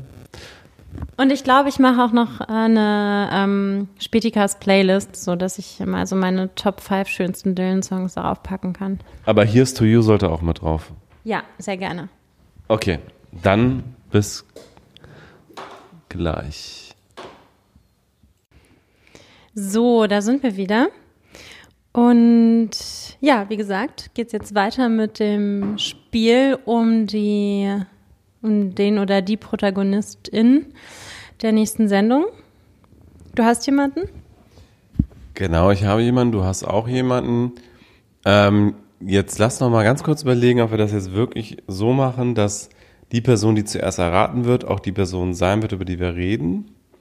Man könnte ja auch das Spiel umdrehen und sagen, die andere wird dann genommen, weil dann hätte man mehr Anreiz, gut zu raten, oder? Aber die andere kann noch gar nicht genommen. Nee, wir hatten ja überlegt, dass ähm, die Person, die nicht geraten wird, im nächsten Spiel auch wieder erraten werden muss. Also, dass man so lange seine Person behält, bis die wirklich erraten ist. Okay, alles klar. Ähm, ja, das ist, ist doch schön. Ähm, und vor allen Dingen, wenn ich jetzt, ich habe einen gewissen Anreiz, jetzt das richtig zu erraten, weil ich habe ja gar keine Lust auf Vorbereitung. Und wenn ich jetzt deine Person errate, muss ich mich nicht vorbereiten, also ist eigentlich alles gut. Ja, und mir geht das auch ähnlich. Okay. Ähm, vor allem, weil ich auch tendenziell über die Person, die ich mir aussuche, mehr weiß. Und ich bin natürlich neugieriger auf deine. Gut, willst, wer hat das letzte Mal angefangen zu raten, das letzte Mal? Keine Ahnung. Willst du anfangen? Ähm, ja. Moment. Also ich weiß ja schon, dass es ein Mann ist.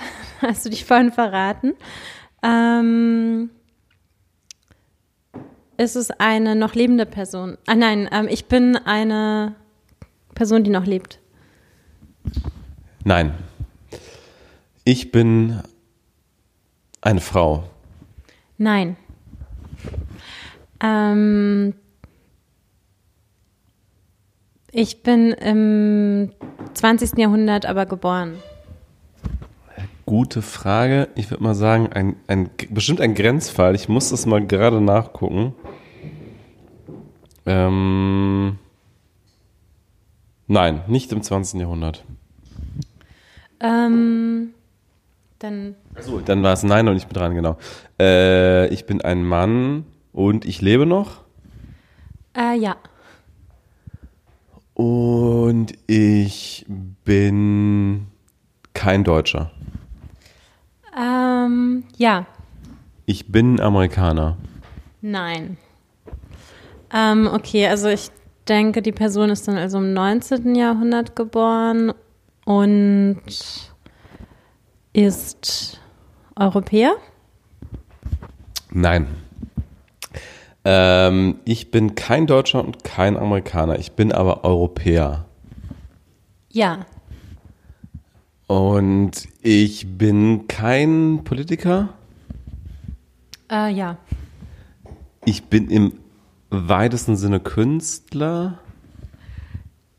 Also ich, im weitesten Sinne ist vielleicht jeder Künstler. Also Boys.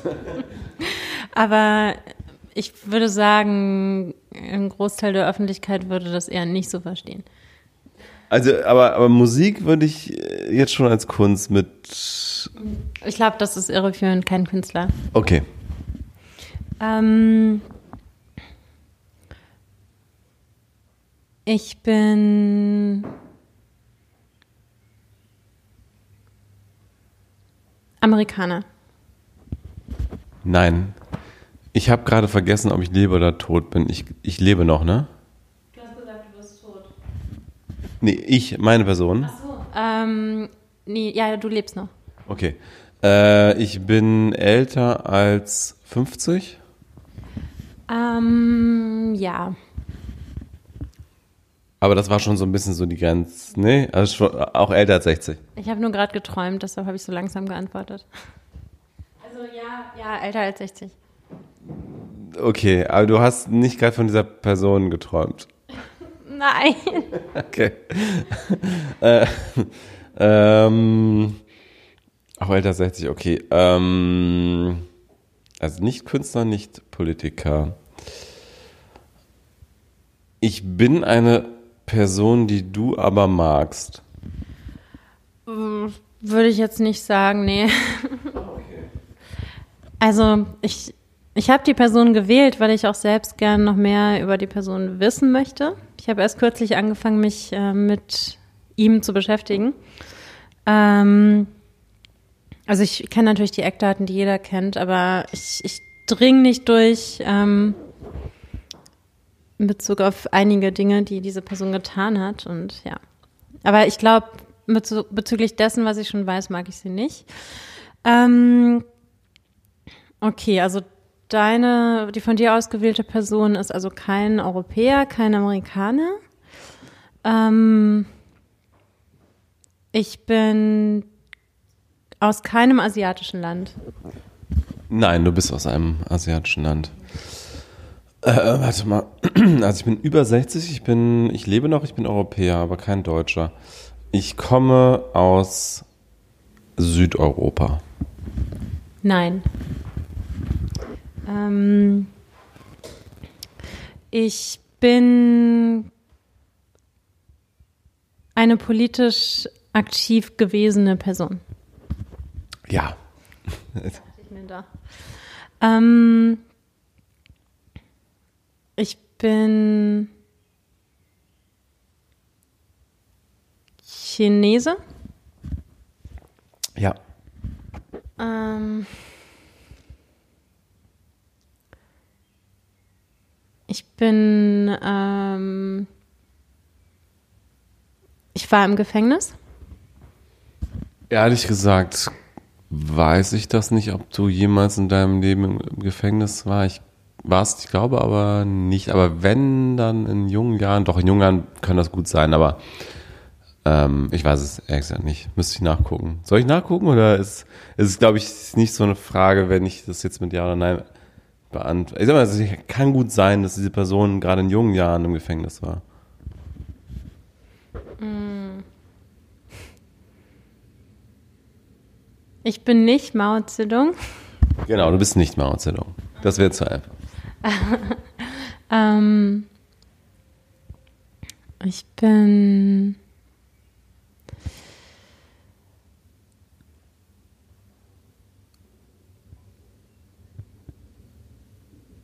Mm.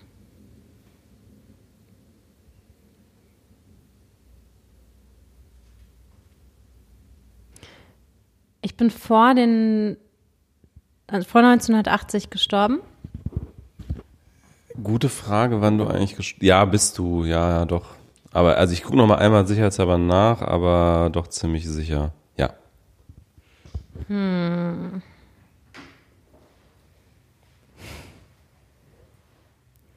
Ich bin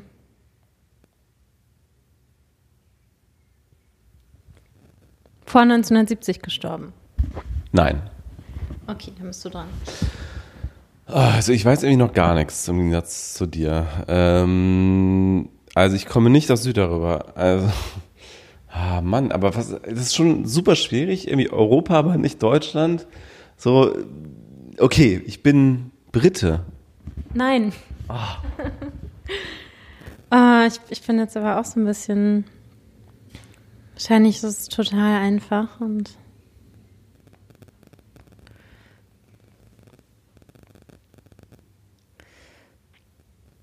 Mm. Ich habe. Ich war große Teile meines Lebens äh, Teil der Regierung? Hm, ja, ja, also der Regierung ist jetzt die Frage, aber einer Regierung, ja. Ich glaube schon, ja. Große Teile des Lebens warst du Teil, Teil einer bestimmten Regierung, ja. Hm. War ich auch Symbolfigur? Hm, weiß ich nicht so ganz genau, was das in dem. Mao zum Beispiel war eine Symbolfigur. Also vielleicht nicht ganz so stark wie Mao, aber du warst auch eine Symbolfigur für etwas Bestimmtes, ja. Äh, ähm, ähm,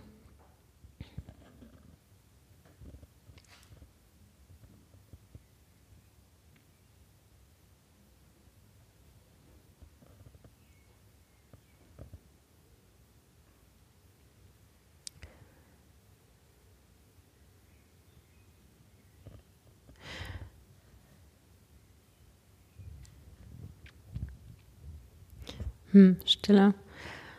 Äh.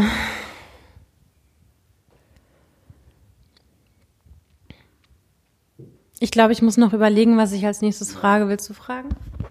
Also, ich, ich sag noch mal ganz kurz was zu deiner Person. Ähm, also erstmal, ich würde jetzt keine weiteren Tipps geben, weil ich bin noch, glaube ich, sehr, sehr weit weg und du bist eigentlich schon relativ nah dran, wenn du jetzt auf die Person kommst.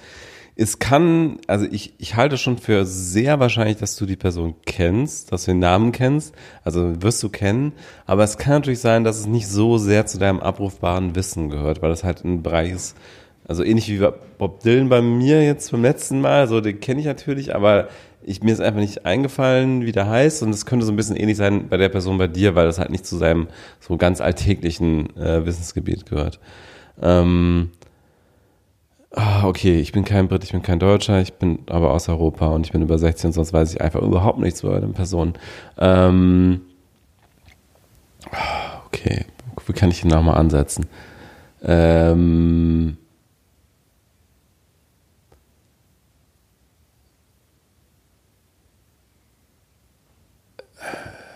ich bin schon, ich bin schon sehr bekannt. Oder bin ich, also wenn ich jetzt äh, irgendwie random jemanden da draußen fragen würde nach meiner Person, würde die, würde die Person mich schon wahrscheinlich erkennen als nicht kennen.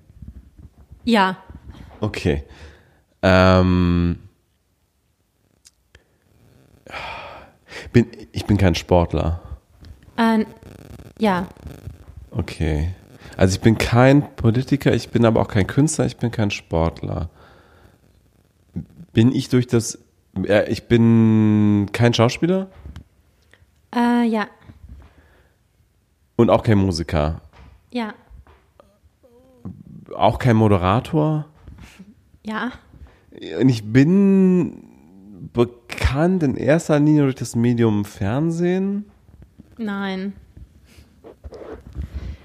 Ähm, aber vor allem chinesische Politiker, die im 19. Jahrhundert geboren sind und dann große Teile, äh, war er vor 1949 große Teile seines Lebens in der Regierung. Ich muss dazu sagen, ich habe mich jetzt noch nicht intensiv damit mit ihm beschäftigt. Also das würde ich jetzt noch machen. Ähm, er war auf jeden Fall schon mal Teil einer Regierung, aber die größeren Teile seiner, seines Lebens war ja dann, äh, glaube ich, nach 49 eher Teil einer Regierung. Das war, glaube ich, die längere Periode danach. Okay. Hm. Das heißt, er war aber schon sehr alt zu der Zeit. Ähm. Hm.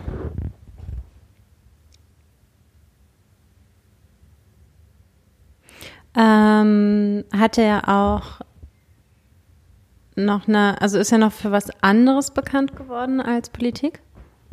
Nein. Ähm, ja. Ach so, stimmt, ja. Ähm, ähm, boah, lass mich mal überlegen. Also, ich weiß wirklich immer noch nichts. Ähm, ich bin, nein, aber ich meine, irgendwie alles so Literatur und alles ist ja alles raus, weil ich bin ja nicht Künstler. So, was kann, was bleibt denn da jetzt noch? Bin auch nicht Wissenschaftler. Ähm, ja. Ich komme einfach, also ich habe es ja von allen möglichen Seiten versucht einzugrenzen. Das Einzige, wo ich es eingrenzen konnte, war das Alter jetzt und die, das Geschlecht. Aber alles andere ist wirklich offen. Also Europa, aber nicht Deutschland, nicht Großbritannien. Ich kann dir noch den Tipp geben, es gibt, glaube ich, nicht so viele Menschen, die ihn mögen. Hm, ich bin aber kein Verbrecher, so wie Charles Manson das letzte Mal.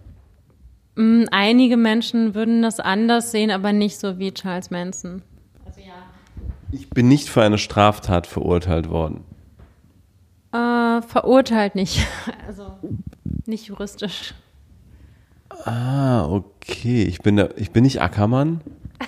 Doch, du bist Josef Ackermann. Ah, okay, krass, der ist Schweizer, ja. Ja. Aber interessante Person, also da muss man erstmal drauf kommen. ja, okay. Bin ich, äh, würde ich auch gerne, also reden wir ja dann auch ja. das nächste Mal drüber. Ja, finde ich, finde ich äh, spannend. Ja, ich meine, gerade bin ich schon wieder dran. ähm, ja, und deine Person äh, muss ich dann weiter beim, am Ende der nächsten Sendung erraten. Finde ich, glaube ich, auch ganz gut. Dann beschäftige ich mich nochmal ein bisschen eingehender mit der Geschichte Chinas. Dann finde ich es auch raus. Aber ist es nicht ein bisschen unbefriedigend, jetzt das nicht zu wissen? Nein, nein, nein, nein. Ich, ich finde das super, ein bisschen anders zu haben, mich mit China und mit Josef Ackermann zu beschäftigen. Also alles super. Alles klar. Ja, ich würde mal sagen, wenn du dich mit der Geschichte von China im 20. Jahrhundert beschäftigst, dann wirst du über diesen Namen auf jeden Fall sehr schnell stolpern.